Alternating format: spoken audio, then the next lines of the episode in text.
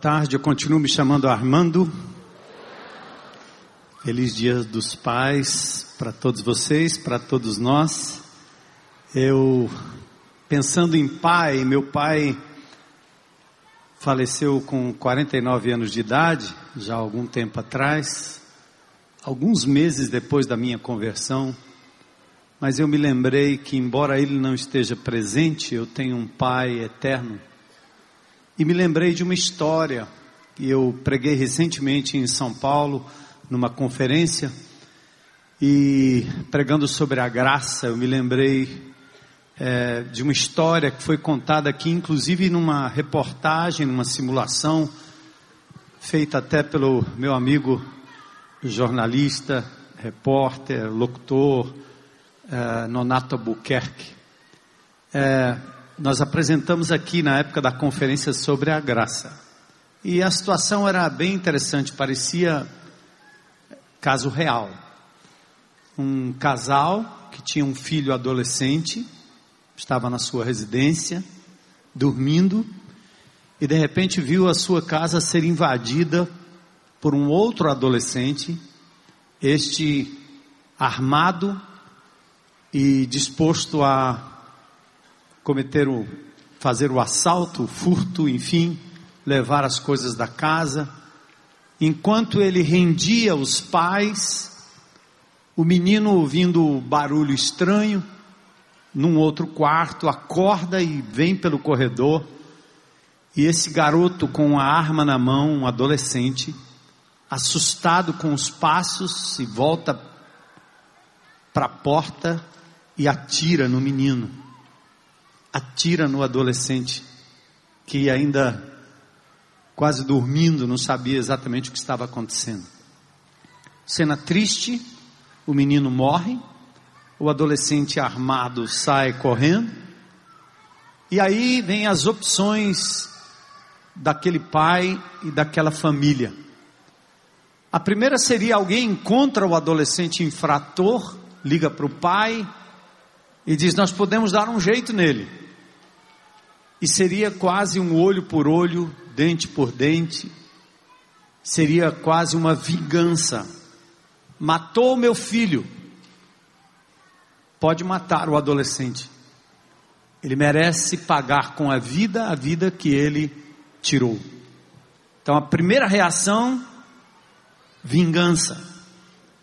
Numa outra situação e no outro cenário, alguém aborda o adolescente infrator e leva-o à polícia para que ele seja preso. E a segunda alternativa é justiça seja feita, que ele pague pelo crime cometido por ter tirado a filha, aliás, a vida do meu filho predileto, único, amado. Qual das duas você escolheria? se você fosse o pai ou a mãe. Aí surge a terceira opção. O pai vai ao centro socioeducativo, encontra com o menino infrator, olha nos seus olhos e diz: A despeito da minha dor, de você ter tirado o meu filho, eu não só o perdoo, mas eu decido agora que você daqui em diante será meu filho, eu vou adotá-lo. Você vai assumir tudo o que meu filho falecido possuía. Sabe como é que se chama isso? Graça. Muitos de nós não nos damos conta do fato de que nós matamos o filho. O meu pecado, minha transgressão, meu erro, minha mentira, minha malícia, meu engano, minha ira, minha raiva, meu vício, meu engano, meu ato de prostituição, de imoralidade, a minha desobediência, qualquer que seja a instância, todos esses atos levaram o inocente Jesus à cruz do Calvário. Tão real que Pedro, quando ele faz o seu discurso em Atos 2, a sua pregação, ele olha para os judeus que estavam ali e disse, e disse claramente: Vocês mataram o filho.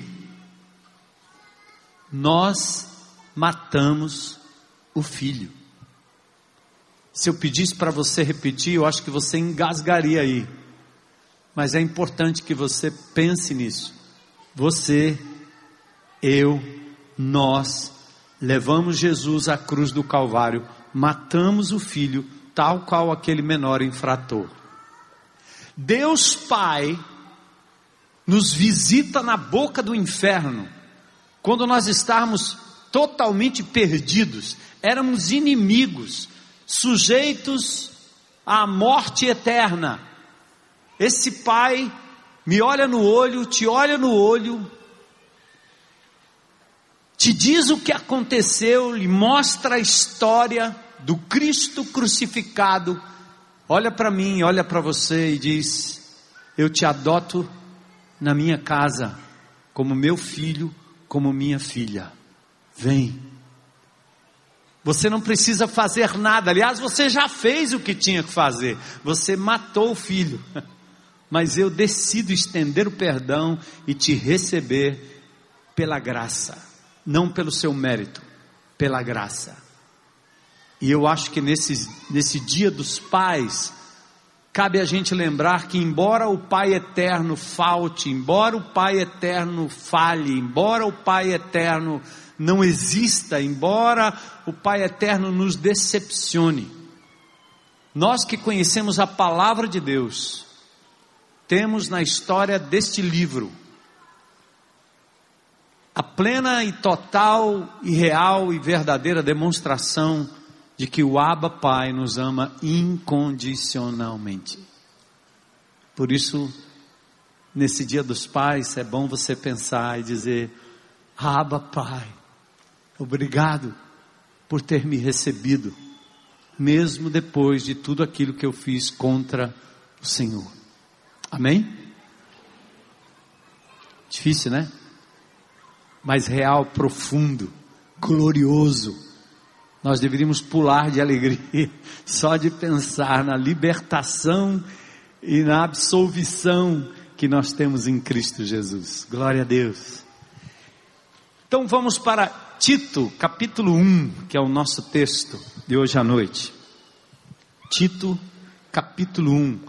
Se você tem aí sua Bíblia, acompanhe quase verso a verso, 46 versículos, três capítulos. Semana passada falamos um pouquinho sobre o contexto histórico. Paulo deixa Tito, seu filho na fé, seu discípulo em Creta, uma ilha grega que ainda existe. Eu nem me lembrava que tinha passado por lá numa excursão que fiz tempos atrás com dois, três amigos aqui da IBC.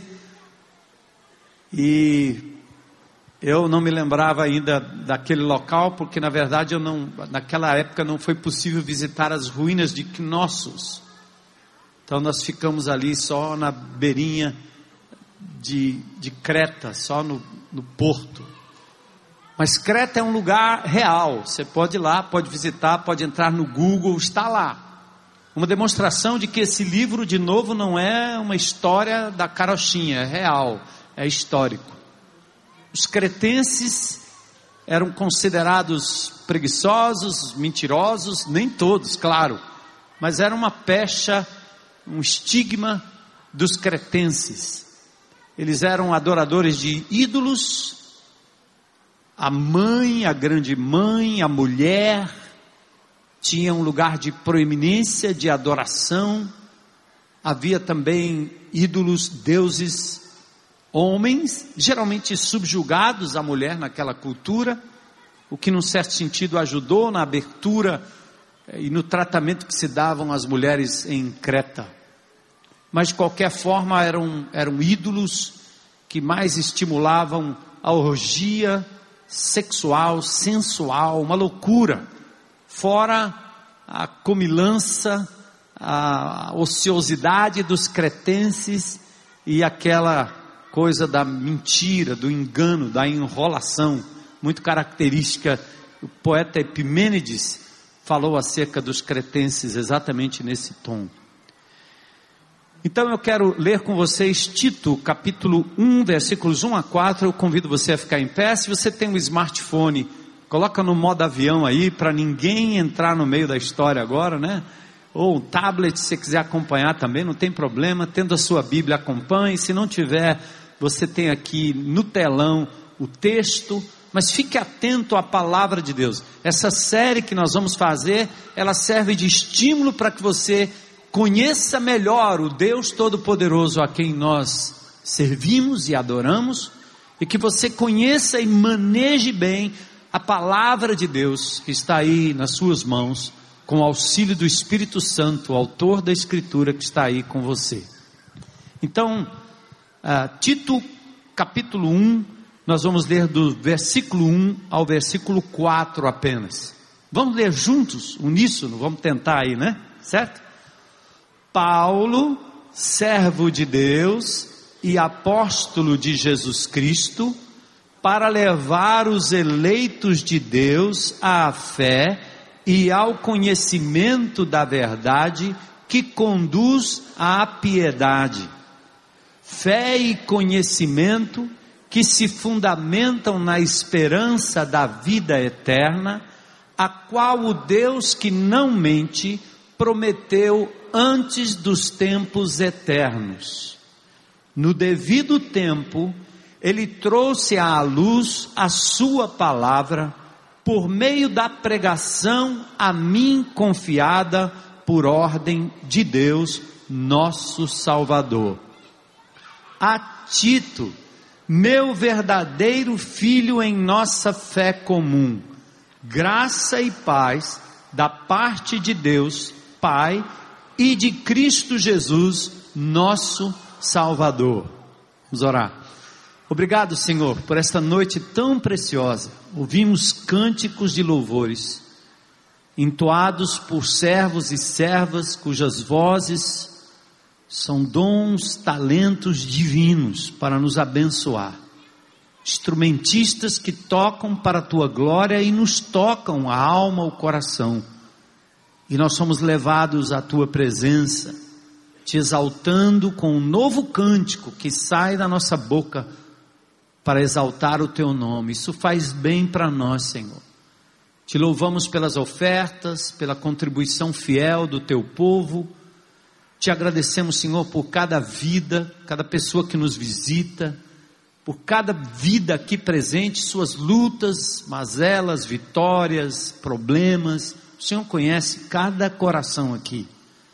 E que hoje à noite, através da ministração da tua palavra, o teu Espírito fale conosco. Eu sou humano, imperfeito, impreciso, mas me submeto ao Senhor nesse instante, para que eu não atrapalhe em nada daquilo que o Senhor quer falar ao nosso coração, como o Senhor já tem falado ao meu coração, na medida que preparávamos esse texto. Fica conosco, Senhor. Misericórdia do nosso país, dos nossos governantes, desse grande navio que parece a deriva, Senhor. Tem de misericórdia.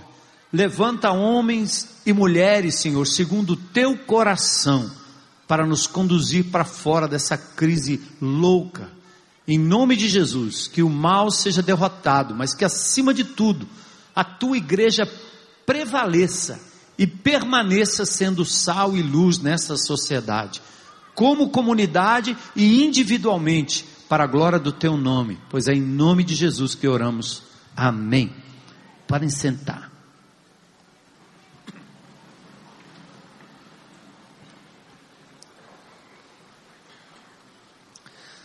Antes de entrarmos no, no texto propriamente dito, me permita uma palavra de instrução aos, aos membros da IBC e aqueles que nos visitam.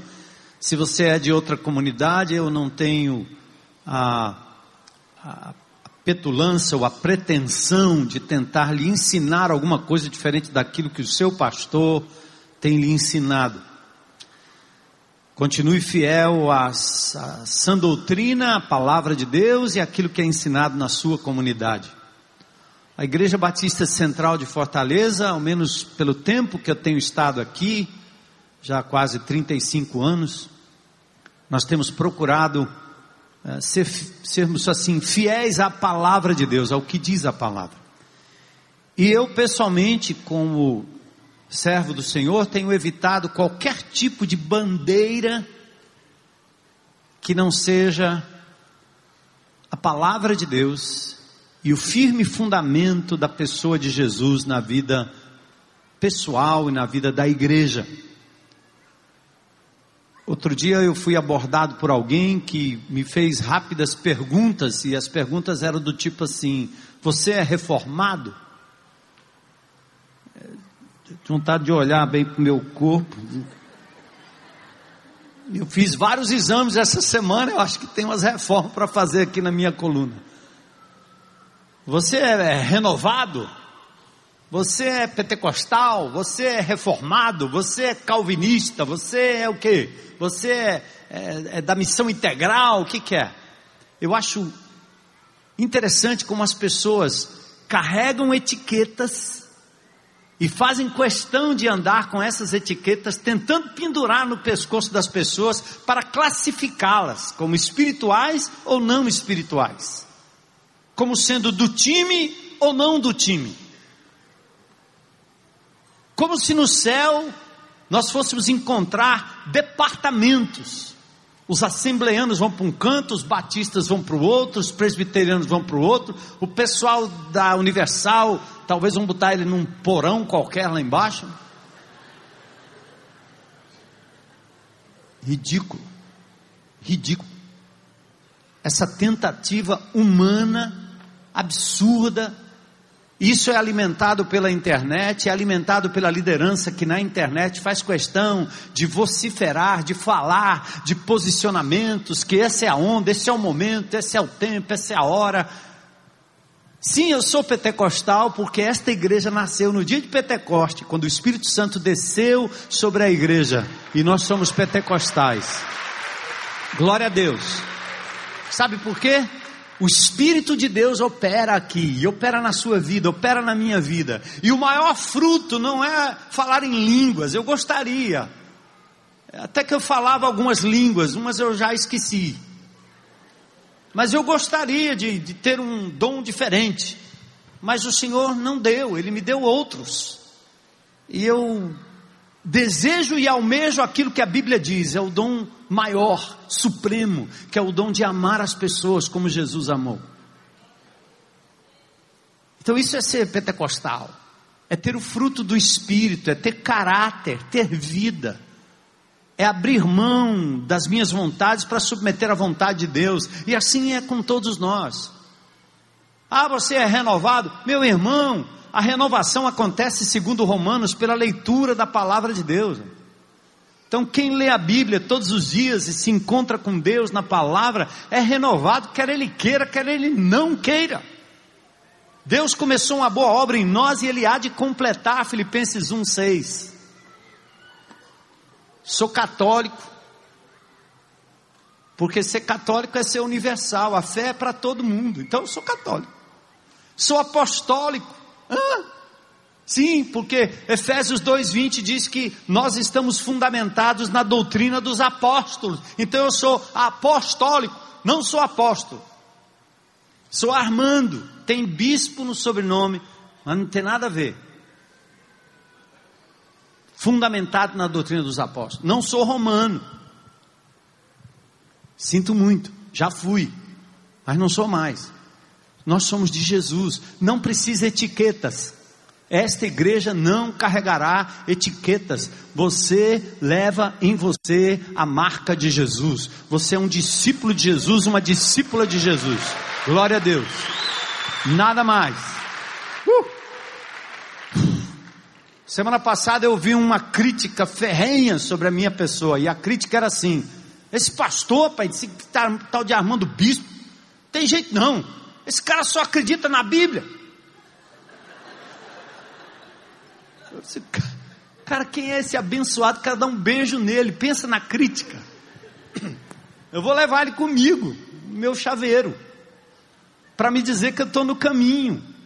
Porque não há outro livro, outra revelação, não há outro homem, não há ninguém mais que tenha me ensinado verdades como esta palavra, viva e eficaz. Amém? Aí, vou entrar num outro assunto, que é a parte 2 dessa introdução, antes de a gente entrar no texto. Ah, o pastor vai pregar em Tito. Então alguns já me procuraram para dizer o senhor vai pregar uma mensagem expositiva? O que quer dizer uma mensagem expositiva? Pronto, aí se levantam os intelectuais para para tentar dizer que mensagem expositiva é uma característica peculiar e particular dos grandes homens de Deus, dos grandes pregadores, dos reformados, de não sei quem, dos puritanos, dos iluminados. Não, não, não, não. Existe mensagem expositiva, onde você expõe o texto, verso a verso, palavra a palavra, existem sermões tópicos, ou topicais, de tópicos, né? Será que é um neologismo topical? Mas você escolhe um tópico como quem vai palestrar sobre os pais, sobre as mães, e você coloca no tópico que você vai ensinar textos bíblicos que atestam aquela verdade. É absolutamente legítimo. Tem os sermões temáticos, tem os sermões narrativos, mas eu quero dizer para vocês o seguinte: não existe um modelo didático padrão de pregação das Escrituras nas Escrituras. Eu prego expositivamente desde que eu me entendo por crente, porque meu pastor pregava assim. Seja um versículo, dois, três, qualquer tratamento que se dá à Escritura, pregar expositivamente, talvez poderia ser traduzido por pregar de forma honesta, correta, no sentido de tratar o texto como texto. Existe uma história por trás, existe uma gramática no texto que tem que ser respeitada, existe uma abordagem no texto que é, em primeira mão, literal, a não ser quando eu entro no Apocalipse e encontro uma linguagem que é tão fenomenal e tão extraordinária, como eu já expliquei aqui para vocês, você diz assim: o leão comeu meu dinheiro. Hã? Literalmente? Não, é burrice a gente dizer que é literalmente. Que leão foi que comeu meu dinheiro? O imposto de renda.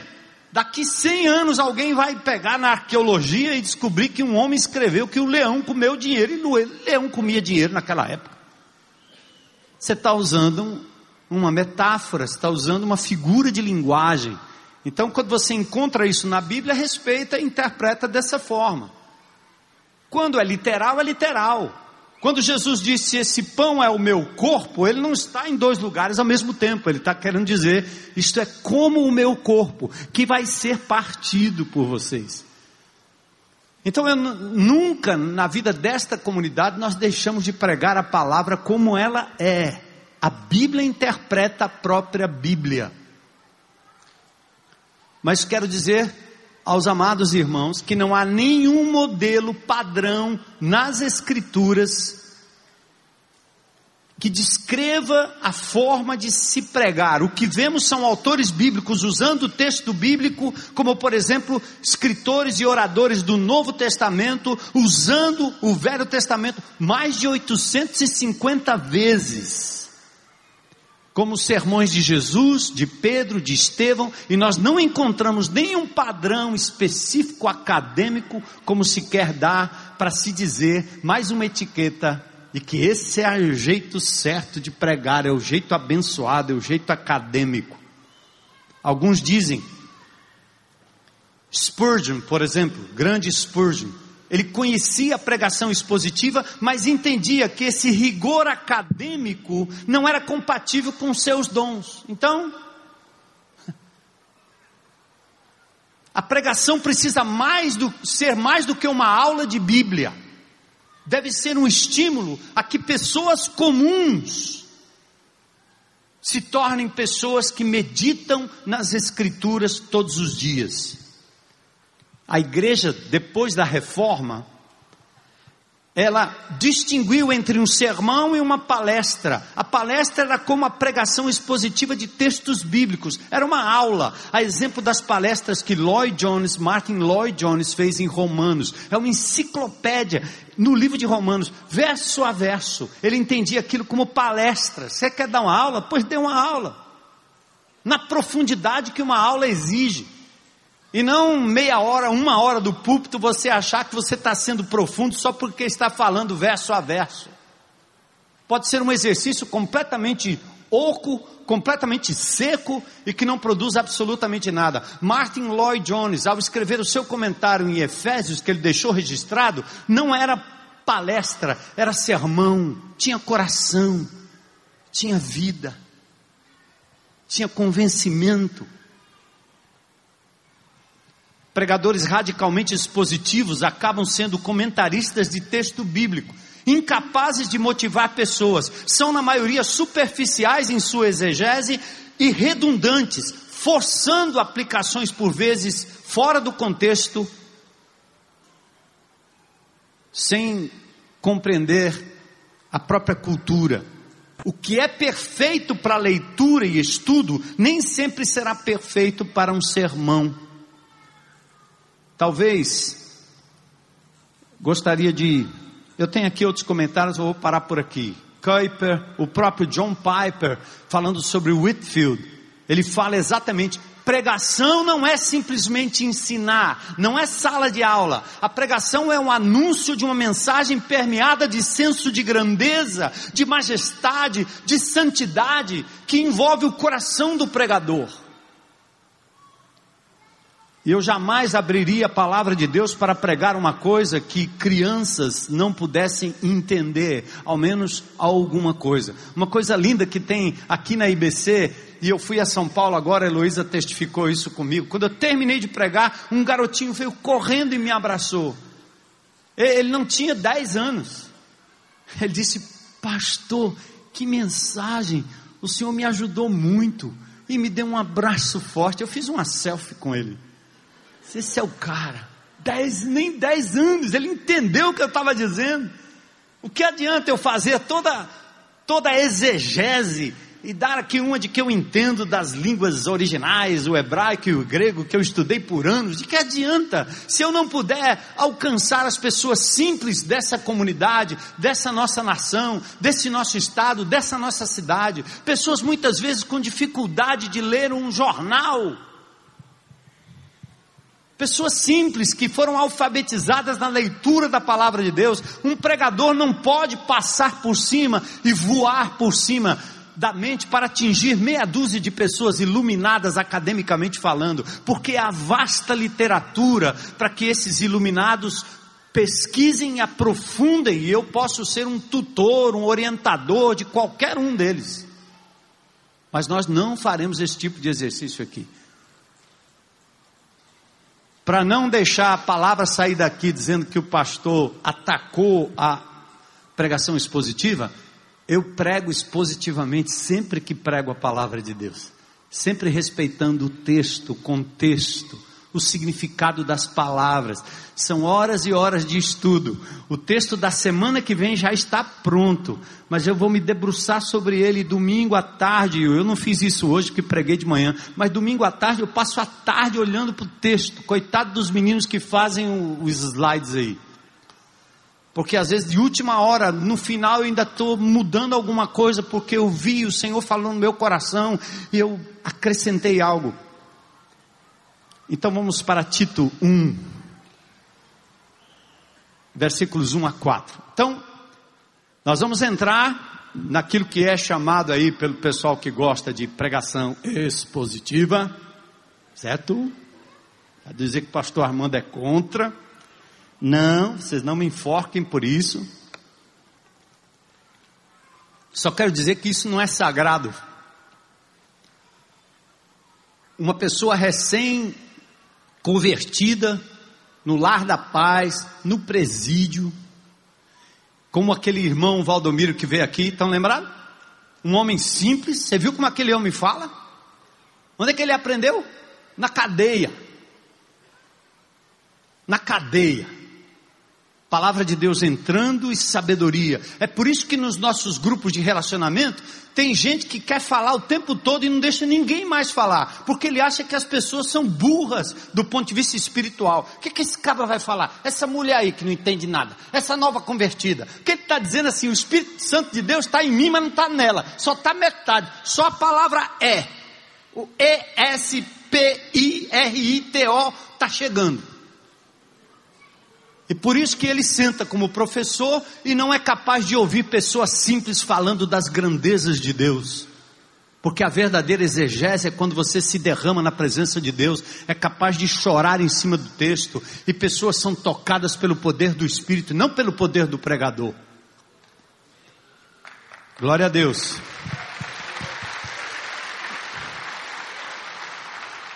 Então, fiz um preâmbulo aí, para a gente poder caminhar sossegado. Tudo começa com a liderança. Aqui são os desafios da igreja em Creta. O que é ser uma igreja inserida numa cultura secular, como agente de esperança, transformação, uma igreja reconhecida pela sua coerência, fé, verdade, amor que provém de Jesus. Como? Tudo começa com a liderança. Dê uma olhada no, no conjunto do texto, do versículo 1 ao versículo 4, que poderia ser resumido assim, ó. Paulo a Tito. Paulo, verso 1, a Tito. Esse poderia ser a frase resumo. Mas só que Paulo abre um parênteses, como se fosse uma, uma uma oração subordinada adjetiva, né, pessoal aí do português, do Enem. Você abre uma subordinada ali, quer dizer, uma frase subordinada à primeira frase, a essa frase pequena, ele abre para mostrar o sentido. Ele fala Paulo a Tito. Mas Paulo a Tito o quê? Quem é Paulo? Que Paulo é esse? Quem é esse Tito? Imagine, Paulo está escrevendo uma coisa ali de punho, das suas próprias mãos ou através de um amanuense, porque ele não enxergava direito, e essa palavra ficou para a história, como inspirada por Deus. Então ele diz: Paulo a Tito. Aí vamos entender o seguinte: primeiro princípio para hoje à noite: Deus sempre age através de liderança, de uma autoridade constituída seja na natureza, seja em casa, seja no trabalho, seja no exército, seja em qualquer iniciativa, há de haver alguém liderando o processo. Deus fez assim. Infelizmente, nós temos hoje o que é chamado de, de anarquia, né? Que é a anarquia, os anarquistas são historicamente conhecidos. Pessoas que querem nenhum governo, nenhuma direção, nenhuma liderança, e tem desigrejados pregando esse tipo de coisa. Até que eles mesmos se tornam os comandantes de uma coisa que eles mesmos negam, ou de algo que eles negam. Deus sempre usa a liderança. Deus sempre agiu entre nós com base num sistema harmônico de organização funcional, Deus distribui tarefas, dons, talentos para qualquer organização, usando a diversidade. Cada pessoa pensa de um jeito, cada um vê de um jeito, cada um tem uma forma, cada um foi feito para fazer algo, como num grande navio. O comandante está ali, alguém está no leme, alguém está na casa das máquinas, alguém está lavando, alguém está limpando, alguém está pintando. E assim na sua casa. É assim no trabalho. Há um estudo em Harvard Business, numa, numa revista, aliás, que é o Harvard Business Review, é uma grande universidade americana, que diz que quando foram estudados os, os neurônios, né, a, a, o cérebro, como funciona o cérebro, da relação entre liderança e liderados, eles chegaram à conclusão que existe uma química tão singular, tão peculiar, que ela não é encontrada entre pares, entre pessoas iguais, entre servos e servos. A química entre o líder e os liderados é uma outra química. A ideia é a importância da liderança, que não pode ser uma liderança déspota, uma liderança truculenta, uma liderança violenta, mas a Bíblia sempre começa nesse sentido com a liderança. A liderança que influencia pessoas, não processos, não administração, mas não gerenciamento de processos e de coisas, mas o líder move pessoas, apaixona, mostra visão, a liderança inovadora, a liderança servil. O que é a liderança servil? Serve aqui para os homens. E o apóstolo Paulo estava colocando peso nisso exatamente por conta dessa briga, dessa paridade familiar entre marido e mulher, em que todo mundo manda e ninguém manda. E ele estava dizendo aqui, aliás, ele fala da liderança servil, e vocês vão ver já já, mas a liderança servil é aquele que se compromete com o desenvolvimento dos outros, é o que serve os outros, é o que está preocupado que o outro cresça, que o outro evolua, que o outro se torne servo de outros servos. Jesus disse: o maior entre vocês deverá ser o que serve. Aliás, Jesus foi o maior exemplo. Liderança é uma combinação de alguém que é estratégico, que sabe para onde vai, que tem a visão do que vai acontecer, mas é também aquele que tem caráter e vida. Há um general americano que diz o seguinte: entre você ser esperto, preparado, sábio, conhecedor das coisas e ter caráter, se você tiver que perder um dos dois, perca isso aqui, mas nunca perca o caráter. É tanto que na igreja de Jesus, por vezes, nós estamos escolhendo pessoas, não que sabem mais, mas que têm vida, que têm caráter. Aliás, os espertos estão tomando conta do nosso país. Eles são muito espertos, mas não têm o quê? Caráter. Então a igreja de Jesus, ela tem um padrão diferenciado em tudo que faz. Quero lembrar também para vocês que liderança é um dom espiritual. Romanos capítulo 12, versículos 6 a 8. Temos diferentes dons de acordo com a graça que nos foi dada. E ele diz aqui: se é exercer liderança, faça-o com zelo. Então, se Deus está te chamando para liderar um processo, seja o que for, por diminuto, por pequeno que seja, entenda, Deus está lhe dando e lhe dotando de um dom especial. Faça com zelo, faça bem, lidere no seu campo de ação. A Bíblia diz, 1 Timóteo 5,17, sobre a igreja: os presbíteros que lideram bem a igreja são dignos de dupla honra, principalmente os que se afadigam na palavra. O que, que ele está dizendo? A igreja tem liderança para todo lado, mas os que se afadigam na palavra de Deus, os que se esmeram na palavra de Deus, estes são merecedores de dobrada honra. É o que diz o texto aí, ó. Os presbíteros que lideram bem a igreja são dignos de dupla honra, mas especialmente quem? Aqueles cujo trabalho é a pregação e o ensino. Lindo isso. Também em 1 Timóteo 3 diz que ele deve governar bem a sua própria casa. Não terá moral para cuidar da igreja de Jesus quem destrói a sua casa quem não lidera por amor, quem não lidera de forma servil. As igrejas normalmente têm um, um histórico de escândalos, porque o que quebra não é o indivíduo aqui dentro falando como Moisés, pregando como Arão, falando como Paulo, se distinguindo como Pedro. Ora, isso é fácil. Onde é que quebra? Em casa. Quando perde a esposa, quando perde os filhos, quando perde a moral. Isso não se constrói de repente. É preciso que haja testemunho de integridade, caráter. Jesus foi o maior exemplo de líder. Ele foi amoroso, servo, íntegro, corajoso, zeloso, fiel, focado em sua missão. Tudo começa com a liderança. Então vamos para os versículos agora. Verso 1.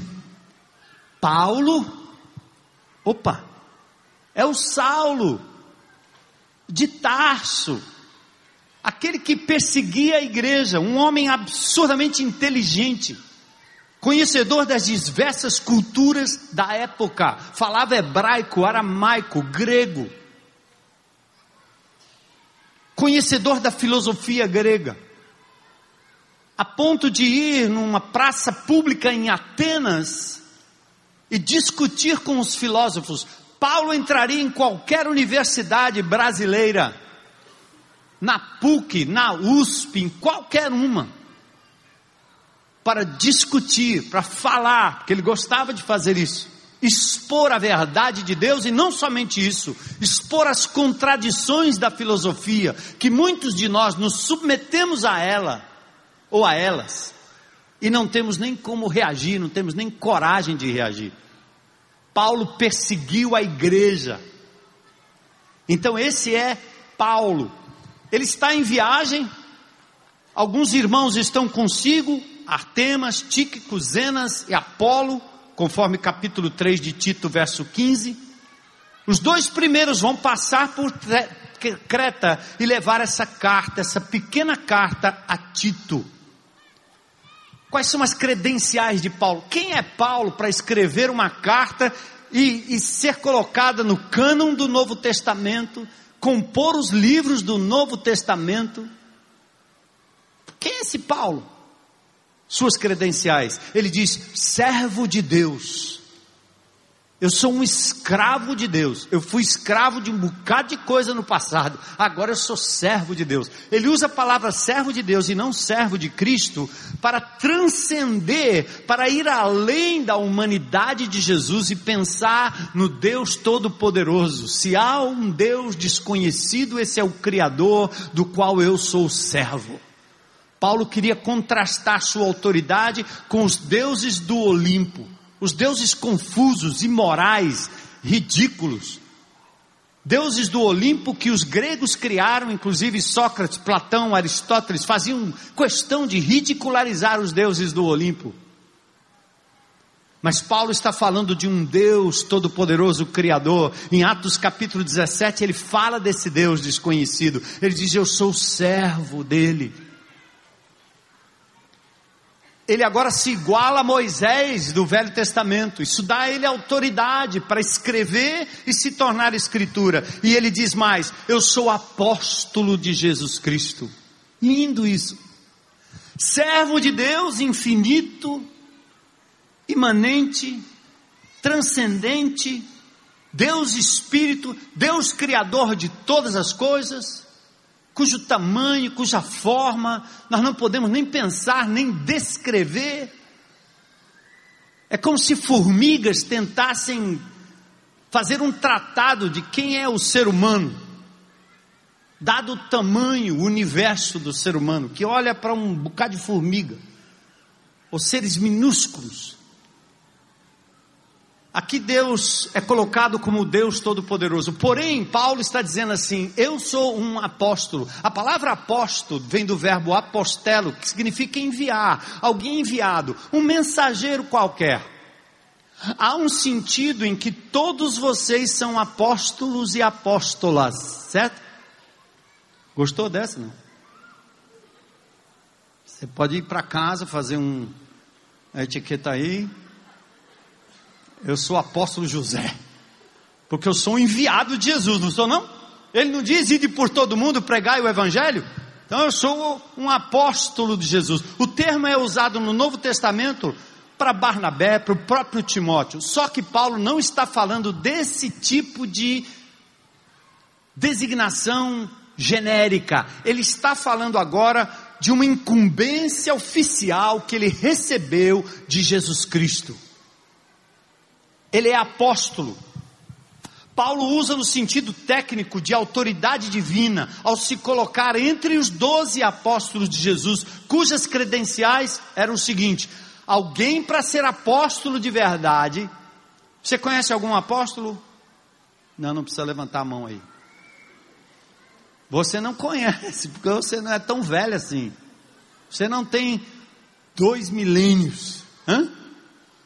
Porque um apóstolo, tecnicamente, oficialmente falando, ele tem credenciais. Uma delas, ele tem que ter estado com Jesus, pessoalmente. Segundo, ele tem que ter sido testemunha da ressurreição, ou seja, ele viu o Cristo ressurreto. Depois, ele foi comissionado pessoalmente por Jesus como foi o caso do apóstolo Paulo. Lucas capítulo 6, verso 13, eu saltei um texto aqui, coloca para mim aqui. Ao amanhecer, chamou seus discípulos, diz o texto, e escolheu doze deles, a quem também designou como apóstolos. Olha Atos capítulo 1, Judas não era um apóstolo? Era, ele andou com Jesus, ele esteve com Jesus, tudo isso. Só que como Judas se enforca, ele morre, os doze apóstolos agora eram onze. Então por que, que não ficou com onze? Ou por que, que não botou mais dez, mais vinte, mais duzentos? Porque lá, tecnicamente, em Atos capítulo 1, olha o que aconteceu. Acompanhe comigo, Atos 1, 21 a 26 é necessário que escolhamos um dos homens que estiveram conosco durante todo o tempo em que o Senhor Jesus viveu entre nós. Está vendo? Verso 22: Desde o batismo de João até o dia em que Jesus foi elevado dentre nós às alturas, é preciso que um deles seja conosco testemunha da sua. Estão comigo? Então indicaram dois nomes: José, chamado Barsabás, também conhecido como Justo, e Matias. José e Matias. Depois eles oraram: Senhor, tu conheces o coração de todos, mostra-nos qual destes dois tem escolhido para assumir esse ministério apostólico que Judas fez o quê? Abandonou, indo para um lugar que lhe era devido. Então tiraram sortes, botaram os dois nomes num saquinho, balançaram, certo? Ou então botaram assim.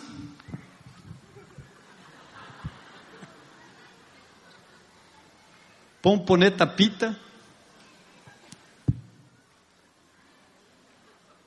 E aí, deu no que deu. A sorte caiu sobre Matias. Eles oraram e assim ele foi acrescentado a quem? Aos onze apóstolos. Por que que Paulo está falando do seu apostolado? Porque ele tinha que enfrentar os falsos apóstolos lá em Creta. Como existem nos dias de hoje, nos dias de Creta também, os falsos apóstolos se levantavam pretendendo autoridade sobre o rebanho. Paulo está dizendo: esses caras não são verdadeiros apóstolos.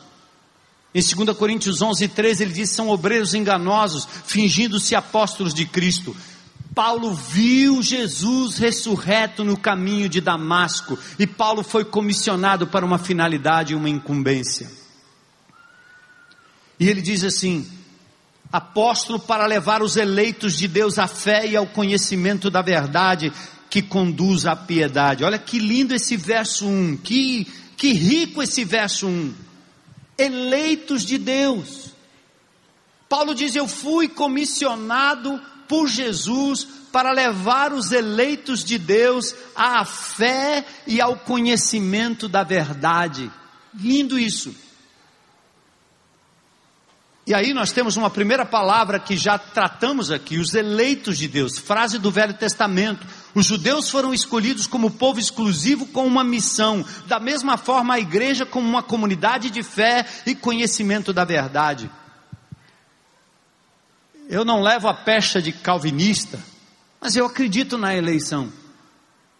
Eu acredito que Deus me cercou o tempo todo, como eu acredito que Deus lhe cercou e continua cercando aqueles que Ele quer conduzir à vida eterna.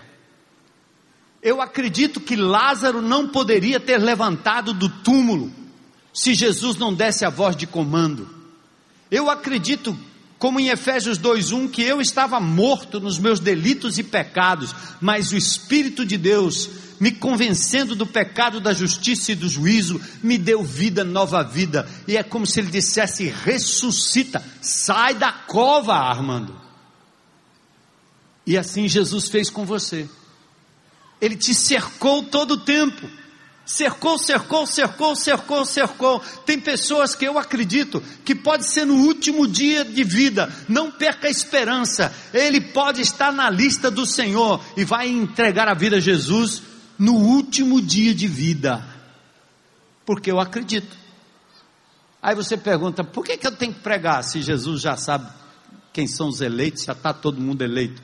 Mas porque eu não sei quem são. E segundo, eu prego por obediência, eu não prego para salvar ninguém, eu prego por obediência. Ele mandou pregar, eu estou pregando. A pregação serve para salvar, como serve para condenar. O indivíduo vai poder dizer: Eu nunca ouvi falar. Como nunca ouviu? Os irmãos lá da IBC falaram para você, rapaz. Eu me lembro quando meu pai, quando eu me converti, meu pai católico, espírita, praticante, e eu invocado assim, não pode, meu pai com esses negócios aí não vai se converter nunca. Aí eu me colocava de joelho, novo convertido, entendendo esse negócio que, ah, Deus foi que me escolheu. Só pode ter sido. Porque eu, na minha própria vontade, eu não iria.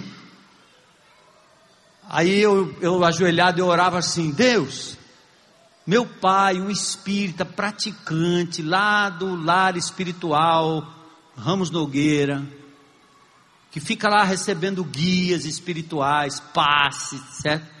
Se ele não tiver na lista, põe ele aí. É o máximo que eu podia fazer, não é não? Ele não me proibiu. Então eu não vou discutir se está na lista, se é eleito, se não é eleito, eu não sei lá quem é, não estou preocupado. Eu estou preocupado em pregar para todo mundo, em obediência ao que Jesus me mandou fazer. E quando as pessoas se convertem, eu digo, ah. Mas não vou sair por aí, você é eleito, você não é eleito, só Deus sabe, para com essa discussão. Mas é claro e insofismável que a iniciativa não está com o homem, está com Deus, porque o homem está morto como Lázaro estava morto, e foi Jesus que disse: Vem para fora, porque Ele tem poder de dar vida ao morto. Glória a Deus. Uh! Paulo diz: Eu fui enviado para conduzir os eleitos de Deus, coisa linda, à fé. Não só a fé, mas ao conhecimento objetivo da verdade, em contraste com as fábulas mentirosas dos cretenses, as fábulas gregas, as fábulas judaicas, denunciada por Paulo, inclusive em outras epístolas. No verso 14 do capítulo 1 de Tito, olha o que Paulo diz: Não deem atenção às lendas judaicas, nem a mandamentos de homens que rejeitam o que? Ah? Eu, assim, terça-feira é feriado, não é? Eu tenho um carinho, um respeito muito grande ao povo católico. E acredito que nós vamos ter católicos lá no céu com a gente. Eita! Não teve glória, aleluia, porque. Mas terça é feriado. É o aniversário da padroeira de Fortaleza, Nossa Senhora da Assunção. Está escrito aonde isso na Bíblia? Nem nos livros apócrifos da Igreja Católica está tem alguma referência à Assunção de Maria. Sabe o que, que eles querem dizer? Assim como Jesus morreu na cruz, ao terceiro dia ressuscitou, e ele foi visto, elevado e levado ao céu, assunto aos céus, ele foi elevado às alturas, está à direita do Pai em majestade. A igreja romana, ela não só torce o texto de Gênesis 3,15, dizendo que foi ela que pisou na cabeça da serpente, para dar autoridade a Maria sobre o diabo. E esse texto é a maior furada que tem, porque o texto em hebraico, o pronome é masculino, não é feminino. Ridículo. Mas o povo não lê a Bíblia. E aí inventa uma outra história, que ela deu à luz, amém, a Jesus, Deus que se fez homem, mulher agraciada por Deus, como foi Maria.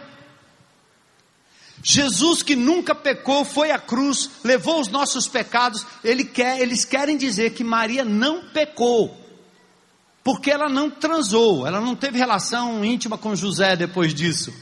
Embora no Novo Testamento apareçam os irmãos de Jesus e as irmãs de Jesus, que ele chama de primos.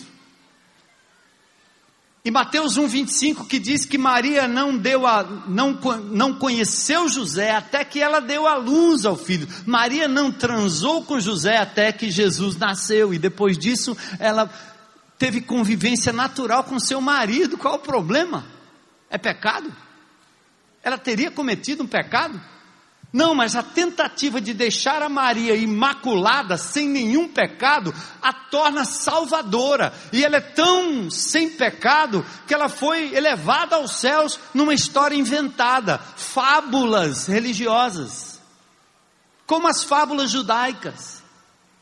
Como os judaizantes que saíam atrás de Paulo, quando Paulo dizia a salvação é pela fé, os judaizantes vinham atrás dizendo: não, você tem que acreditar pela fé, mas se você não guardar o sábado, vai queimar no inferno. Se você não cumprir os dez mandamentos, vai queimar no inferno. Quem é que cumpre os dez mandamentos? A gente fura os dez mandamentos todo o tempo. Eu já disse a vocês que mandamento não tem poder de mudar o nosso coração. O que tem mudar, poder de mudar o nosso coração é colocar Jesus como dono da nossa vida. É por amor a Ele que nós dobramos o nosso coração, mudamos o nosso jeito de ser. Não é mandamento, Todo bandido que mata, ele sabe que é proibido matar, mas o mandamento não tem forças. O homem que trai a sua mulher, ele sabe que é errado, mas o mandamento não tem forças. Mas se ele colocar Jesus em primeiro lugar na vida dele, ele pode estar num motel e ele vai chegar lá e dizer: Não, não, não, não, sai correndo daqui, porque Jesus me ama, ele me adotou, eu sou filho dele, eu amo, eu vivo do amor dele e ele pediu que eu amasse a minha amada esposa única. Tchau.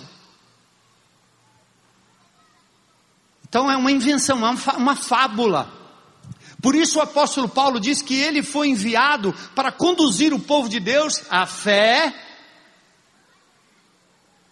Como dizem, andar com fé eu vou, a fé não costuma. Como é? Falhar, né? Anda com fé eu vou, a fé não costuma falhar. O cara teve fé, pisou no freio, falhou. Eu já aconteceu comigo. Descendo uma ladeira rápido. Pisei no freio do bicho. Cadê? Cadê? Cadê? Fé, fé, fé, fé. O importante é ter fé. Fé. Você já sentou numa cadeira que quebrou? Sentou com fé, ela quebrou. Cuidado, toda vez que você sentar aí, hoje você exerceu fé no que você fez. Você achou que estava, não deu, quebrou na tua mão. Você teve fé todo o tempo, entregou sua vida, entregou seu coração, entregou ao médico, entregou a cirurgia e falhou, amigo. Então, essa história de que é importante ter fé, isso não é verdade. O apóstolo Paulo disse: Eu fui enviado por Jesus para ensinar esse povo a não somente ter fé, mas ter conhecimento em quem eu vou colocar a minha fé.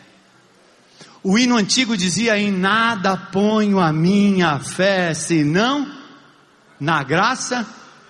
E tem poucos antigos, poucos dinossauros aqui da fé, né? Então, a fé é importante que eu ponha na coisa certa. Eu vou ser operado. Eu não quero um médico qualquer, de qualquer lugar aí, dizendo que é, é o bambambam. Bam, bam. Não! Quem é esse médico? Eu vou lá entregar minha vida, meu estômago, meu coração para um cara que não tem, eu não sei quem é, não confio. Pega aí o, o condutor do carro de lixo e manda ele entrar na cabine do avião e vai para São Paulo com ele, vai. Vou nada. Não tenho fé não. Não é que eu não tenho fé. Eu sei o que você sabe fazer e sei o que você não sabe fazer. Então Paulo fala da fé que conduz ao conhecimento objetivo da verdade, em contraste com as mentiras. Fé que não tem base objetiva, primeiramente pessoal, depois histórica e documental, não é fé, mas folclore e fantasia, inclusive evangélico. É por isso que esse outro dia me perguntaram, esse cântico aí, se Deus, como é? Se Deus quiser, Ele é Deus. Ah, se Deus fizer, Ele é Deus. Se Ele não fizer, pois eu achei esse hino, tá aí um negócio bom. Porque fez o povo cantar uma coisa que nós não admitíamos. Você quer crer numa fé que tem que funcionar. Se não funcionar, a fé falhou e o Deus não presta. Muda. É por isso que o brasileiro tenta tudo. Junto com a Maria que vai ser reverenciada, a Iemanjá também vai. Bora aí, bota tudo num bolo só, joga coisa lá, joga flor para todo canto. Eu já passei por isso também. Olha lá, uma... de onde veio essa história? De onde veio a história de que Maria foi assunto ao céu? Gente, isso não é coisa de Papai Noel. Eu estou entregando meu futuro, minha salvação nas mãos de uma história que contaram. Ma Maria deve estar lá no céu dizendo: por que é que fizeram isso comigo? Quando eu disse a eles: façam tudo o que meu filho mandar. Quando Maria cantou em Lucas 2 o Magnificat, disse: Minha alma engrandece ao Senhor, meu espírito se alegra em Deus, meu Salvador. Ei, Maria abençoada. Glória a Deus.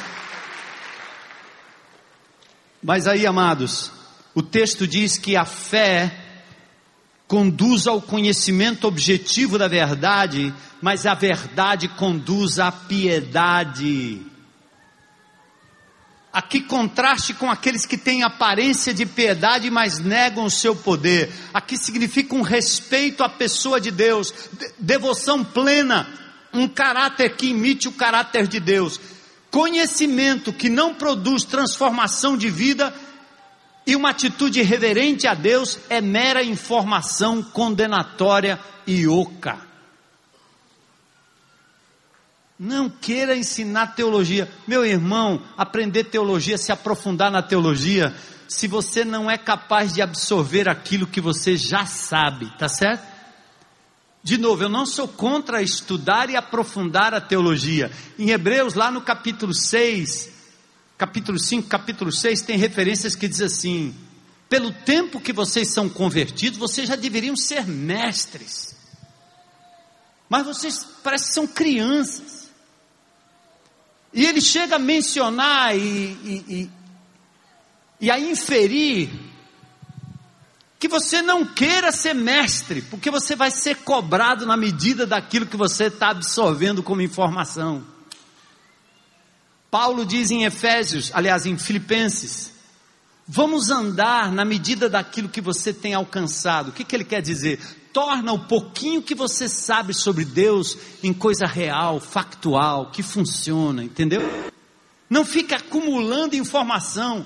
Tem gente que passa a semana ouvindo pregadores e pregadoras, e é blog, e, é CD, e é DVD, é e não sei. O cara fica ouvindo, ouvindo, ouvindo, ouvindo, ouvindo, ouvindo, ouvindo, ouvindo. ouvindo. ouvindo meu amado, você não é capaz de praticar nem metade do que o pregador falou. O cara prega uma hora, você sai daqui com uma frase tentando colocar aquilo na tua cabeça. Você ainda vai botar mais cem desses negócios na tua cabeça. A Bíblia está dizendo, vai ter condenação sobre você, porque você está sabendo e não está vivendo de acordo com o que você sabe.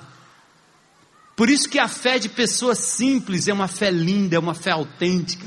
É por isso que quando vocês veem um testemunho de um homem de Deus desse tamanho, que ficou na prisão, ele sabe isso aqui da Bíblia, mas o que ele sabe é real, funciona, o tira das drogas, o tira do crime, faz ele amar a esposa dele, faz ele viver em caráter íntegro, dá ele coragem de proclamar o Evangelho. E o cara catedrático nas Escrituras, com a Bíblia, aquelas anotadas desse tamanho, cheio de papel, ele examina tudo, e o camarada não reproduz nada.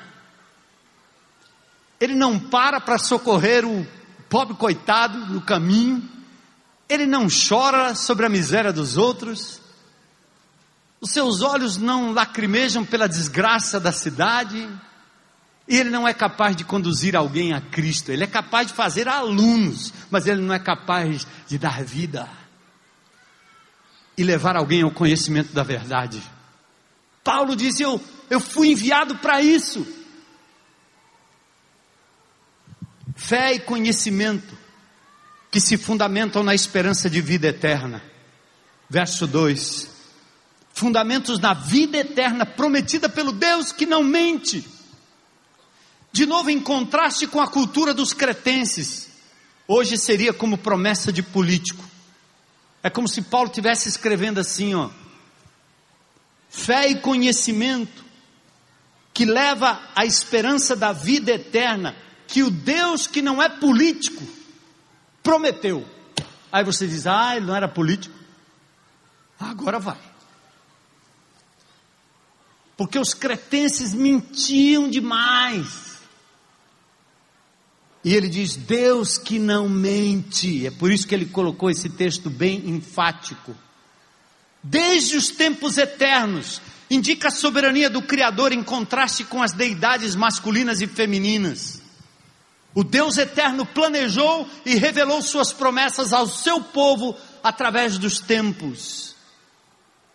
E no devido tempo, verso 3, ele trouxe à luz sua palavra por meio da pregação a mim confiada por ordem de Deus, nosso Salvador. É lindo que Paulo fala aqui. Ele diz: Cristo, nosso Salvador, Deus, nosso Salvador. Por que ele está dizendo isso? Porque Jesus é Deus que se fez gente como a gente. Emanuel, Deus conosco. Paulo fala da revelação que ele agora vai colocar em texto, compondo o conjunto de verdades. O querigma, a proclamação, o querigma apostólico que está sintetizado em 1 Coríntios capítulo 15. Eu recebi do Senhor aquilo que eu entreguei para vocês, disse Paulo. Que Jesus Cristo morreu pelos nossos pecados, segundo as Escrituras, foi sepultado e ressuscitou ao terceiro dia, segundo as Escrituras. Esse é o anúncio para a igreja de Jesus em qualquer lugar do planeta.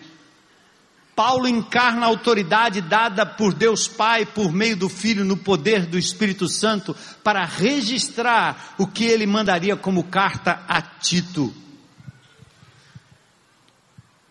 E agora verso 4. Tito, Tito, meu verdadeiro filho em nossa fé comum. O apóstolo se apresentou como servo de Deus, se apresentou como porta-voz e apóstolo da proclamação do Deus verdadeiro, agora ele assume a postura de pai, exatamente hoje, no dia dos pais, mas é um pai espiritual, alguém que partilha da mesma fé, que se sente responsável pela vida espiritual daquele que foi gerado em suas incursões missionárias. Irmãos, nós tivemos aqui no último sábado da liderança, ali naquele jardim, naquele lugar ali que está escuro agora, iluminadinho, bem bonitinho, nós estávamos ali reunidos, e eu disse: Nós estamos no Getsemane. Estamos no jardim onde Jesus orou ao Pai em João capítulo 17. Deus Filho ora a Deus Pai, pede unidade da igreja, que sejamos um.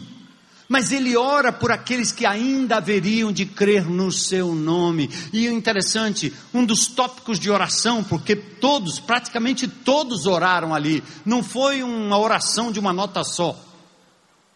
Um indivíduo orando e os outros calados. Não, muitos oraram.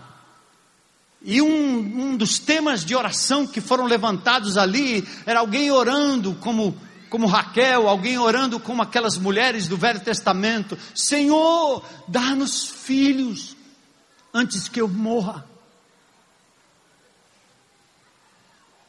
E o apóstolo Paulo está olhando aqui dizendo: Timóteo, você é meu filho na fé.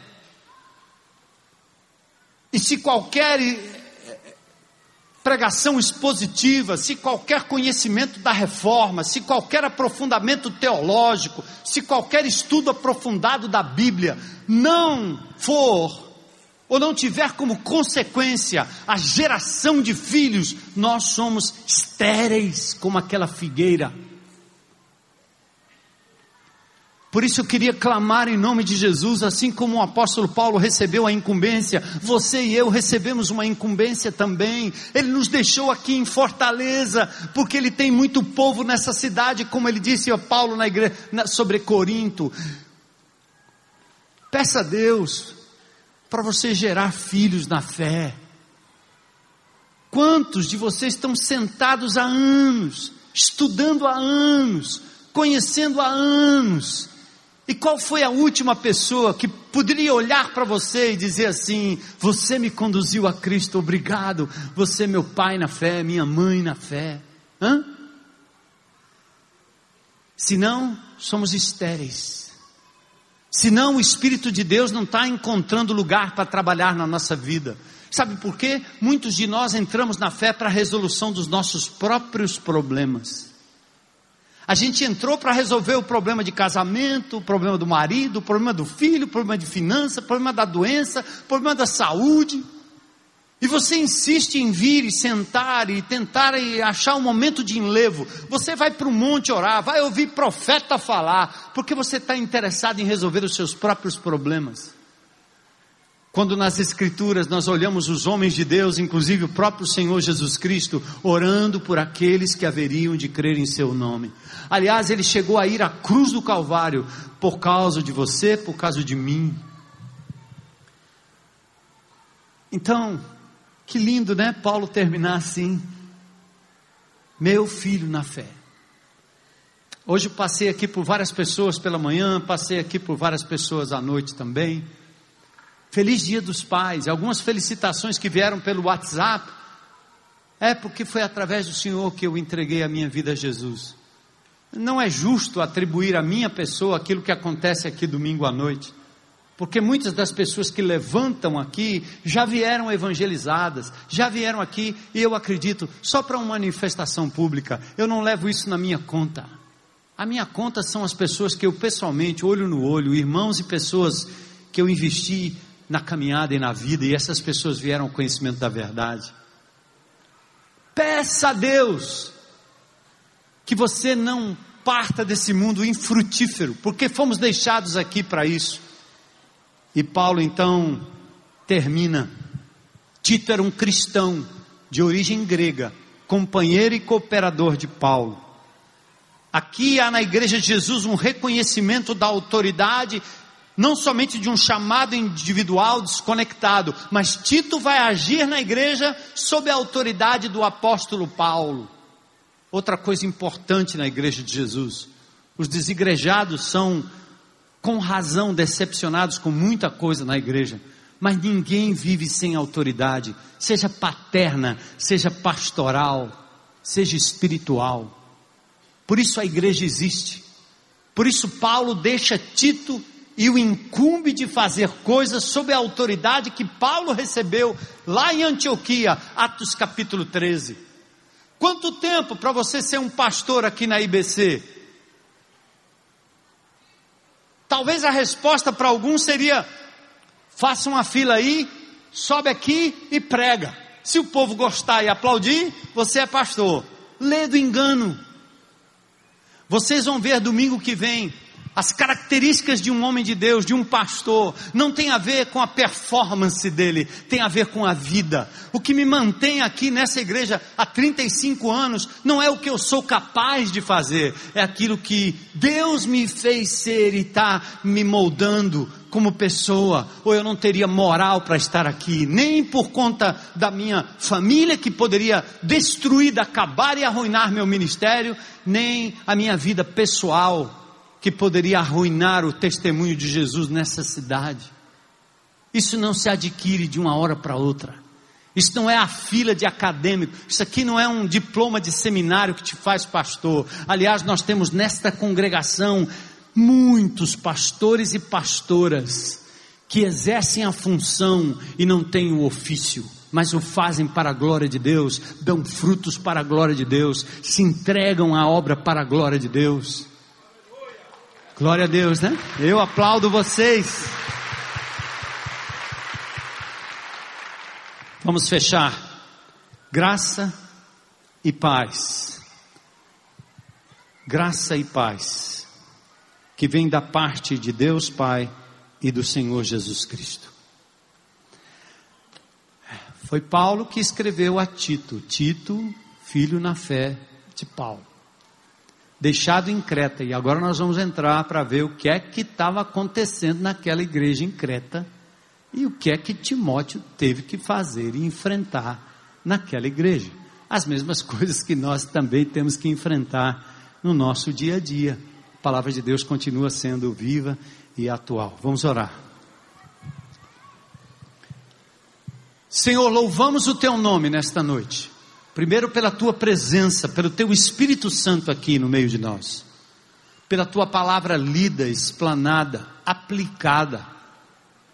Eu peço em nome de Jesus que cada coração aqui hoje à noite tenha reservado um lugar especial para uma palavra que não veio necessariamente do pensamento do pregador, mas que veio do Senhor. Que saímos daqui desafiados, Senhor a compreender essa dimensão da liderança, da vida de integridade, que dá base a tudo que nós fazemos em todo lugar. A fé, o conhecimento, a verdade, a verdade que conduz à piedade, vida de devoção a Deus. Livra-nos das fábulas eclesiásticas e ajuda-nos, Senhor, a não julgar nossos irmãos, mas a ajudá-los na verdade. E que cada um de nós saia daqui hoje à noite, orando como orou a mulher estéril: Senhor, dai-me filhos antes que eu morra. Eu quero frutificar para a glória do teu nome por onde quer que o Senhor me enviar nessa semana, abre os meus olhos, move o meu coração, a minha boca, dá-me coragem para falar do teu amor, orar pelas pessoas, perceber aquilo que está ao meu redor. Obrigado, Senhor, por essa palavra preciosa, por essa comunidade tão atenta à tua palavra, tão fiel, tão respeitosa do Senhor. Dá-nos uma semana de vitória e misericórdia do nosso país, misericórdia dessa onda de violência que assola o Rio, assola a Fortaleza, assola o nosso país. Misericórdia dos venezuelanos, Senhor. Misericórdia dos americanos, dos norte-coreanos. Misericórdia destes povos, Senhor, que não conhecem Jesus, que não têm a esperança que nós temos. Para a glória do teu nome nós te agradecemos, Senhor.